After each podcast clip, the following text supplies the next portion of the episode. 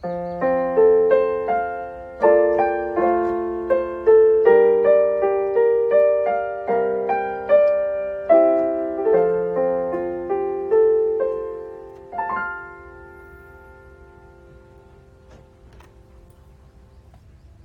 ようございます。5月26日水曜日。えー、っと 朝の9時14分になりました。音色の紡ぎ手日川茜です。はいこの番組は沖縄県浦添市から今感じる音をピアノに乗せてお届けしています。はいおはようございます。飛行機雲さんお久しぶりです。ね本当お久しぶりですね。はいありがとうございます。えー、っとミネリンが「やったー!」って。はいありがとうございます。えっと今朝はですね初めてあの梅シロップをつけてみようと思ってね。あの梅を仕込みました。はい。なんか一息ついてる感じでね今日が何月何時だったっけなっていうね朝ちょっとさっきね冒頭詰まってしまったんですけど。はいおはようございます。みちさんおはようございます。はいあのいつもね梅シロップをあの義理のお母さんから毎年分けていただいてたんですよ。出来上がったものを。でいつか自分で作りたいなと思ってて去年やろうと思ったら梅が出てる時期を逃してしまったんですね。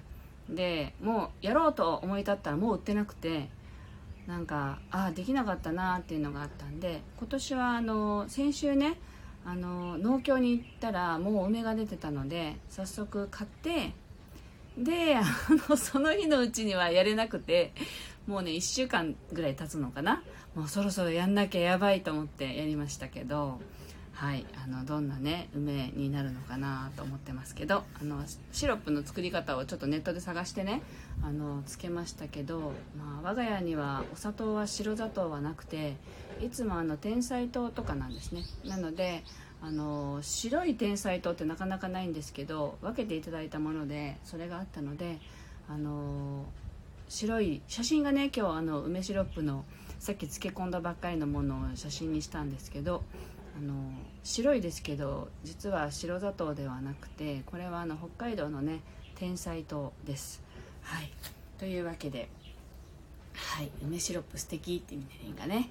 そう梅はねなかなかっていうか初めてやりました。お味噌はね実はいつもよく作るんですね。でも梅干し梅梅か。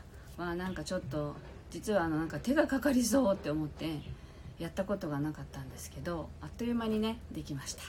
はいでは今日の1曲弾いていきたいと思います。今日はねあの梅にもね 音楽聴かせようと思ってすごい近くに持ってきたんですね。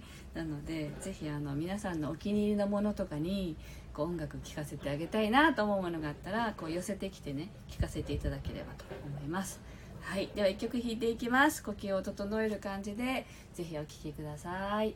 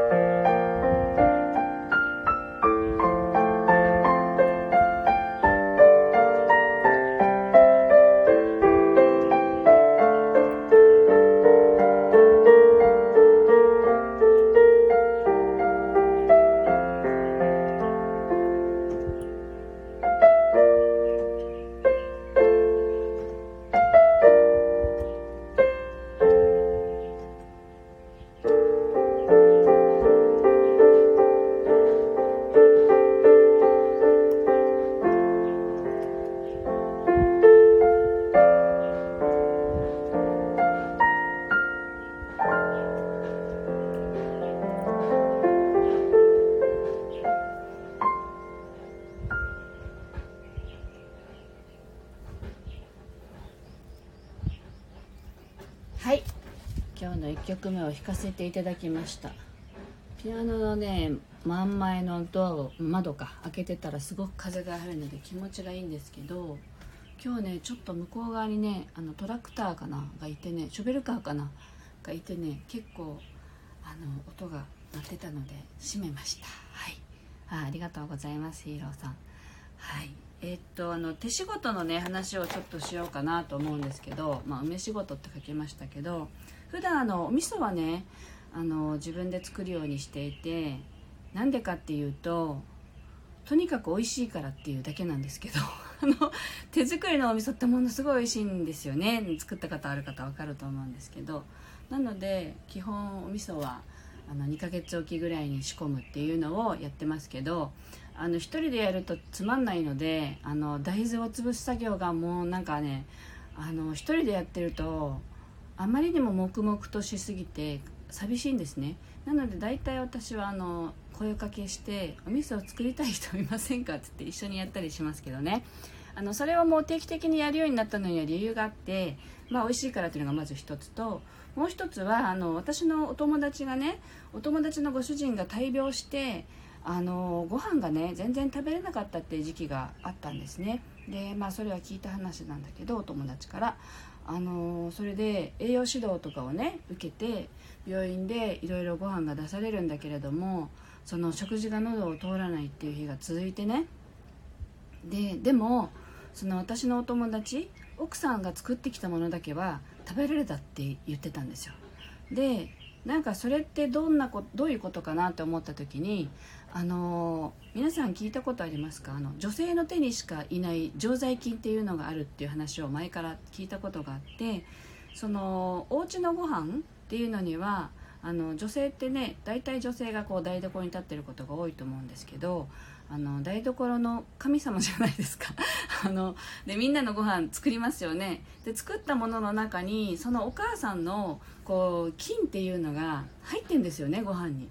でだからなんかそれあのそれがやっぱりいつもこう体がその菌に馴染んでいてだからあの奥さんの作った料理が食べれたんじゃないの？みたいな話で盛り上がってね。だからあのお家の味っていうのをやっぱり作ってるのって女性の人が多いのであの自分の菌を入れるっていうの？おかしいですけどあの手仕事するとやっぱりこう常在菌がねその食べ物に入りますのでそれがやっぱりこう食べたもので体は作られるからその家族の健康とかね、まあ、自分も含めてあの守っていくっていう上で我が家の菌を我が家で食べるみたいなそれはすごく大事なことかなと思っていましてそれで味噌は作るようにしています。はいあの、そうなんですよ。チルさんね手作り味噌家庭の味ってそうです。ビビさんヒーローさんもねそうすごい感動したって手作りっていいですねって。そうなんですよ。私もそのお友達の話を聞いた時にすごいなと思ったんですね。本当にほら体のことを考えて栄養士さんがねきちんと作ったご飯は食べられないのに奥さんのご飯だけは食べられたってなんか感動しません？だからあこれってすごいことだなって思ったんですね。なので、あのー、そういう菌がいっぱい入りそうなもの。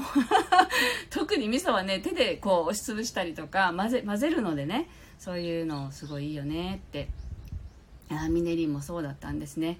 うちの母も入院中ほとんど私の作った差し入れ弁当しか食べませんでしたよって。本当そうなんですよね。こう具合が悪い時ほど家族のご飯ってすごく大事な味なんだろうなっていうのが本当に分かりますよね。はい。ということで手仕事の話をね今日はやってみました。はい。あの手抜きしてるものもいっぱいあるんですよ。あのでもそういうとこだけやってます。はい。では今日のね2曲目も弾いていきたいと思います。あの我が家の味を思い出しながらぜひ聴いてみてください。お母さんの味とかね。あの自分の作っためっちゃ美味しいご飯の味とかね。はい。ではあの弾いていきます。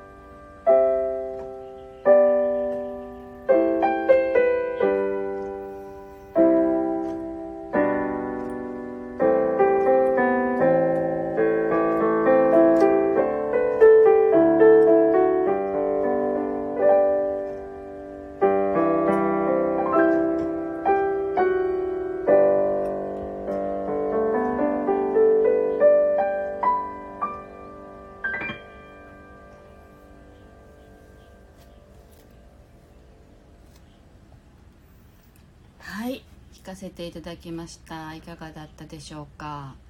なんか弾きながらいろんなこう懐かしい味を思い出したりしました。はいヒーローさん。音楽室で友達が自分のためだけに弾いてくれた優しい音色を思い出します。ありがとうといただきました。そうでしたか。ああよかったです。きっとねあの同じような感じだったかもですね。あのいつもピアノを弾いていて思っているのはあの何て言うんだろうか。音楽の源っていうのがねあってねそこからこう引っ張ってきてるっていうイメージなんですね。なのであの弾いてるんだけれどもなんかこう弾き終わるともう私のものではないという感覚がいつでもありましてあので誰かの音楽をね弾いてね聞いた時にあ同じところにつながって弾いてる人だなって思うことってよく実はあってその人がどう思ってるかはちょっとわからないけれど私はそういう感覚でいつもいます。はい。なのでこうね音楽の源っていうのかなソースっていうところにまあつながって弾いているという感じで弾かせていただいています。ありがとうございます。はい。というわけで今日は手仕事のねお話をさせていただいたんですけど今日はここまでになります。あのぜひね味噌一緒に作りたいなっていう方いらっしゃったらお声かけください。定期的に作ってますので是非一緒に作らせていただければと思います。はい。では今日はすごくあの快晴の沖縄からお届けいたしました。今日もね沖縄は暑くなります。皆さんのお住まいの地域もね多分ね暖かくなったり寒くなったりとか繰り返してるんでしょうけれどね。あの雨が降る関係で。是非ねあの体調整えながら今日も楽しくお過ごしください。ありがとうございました。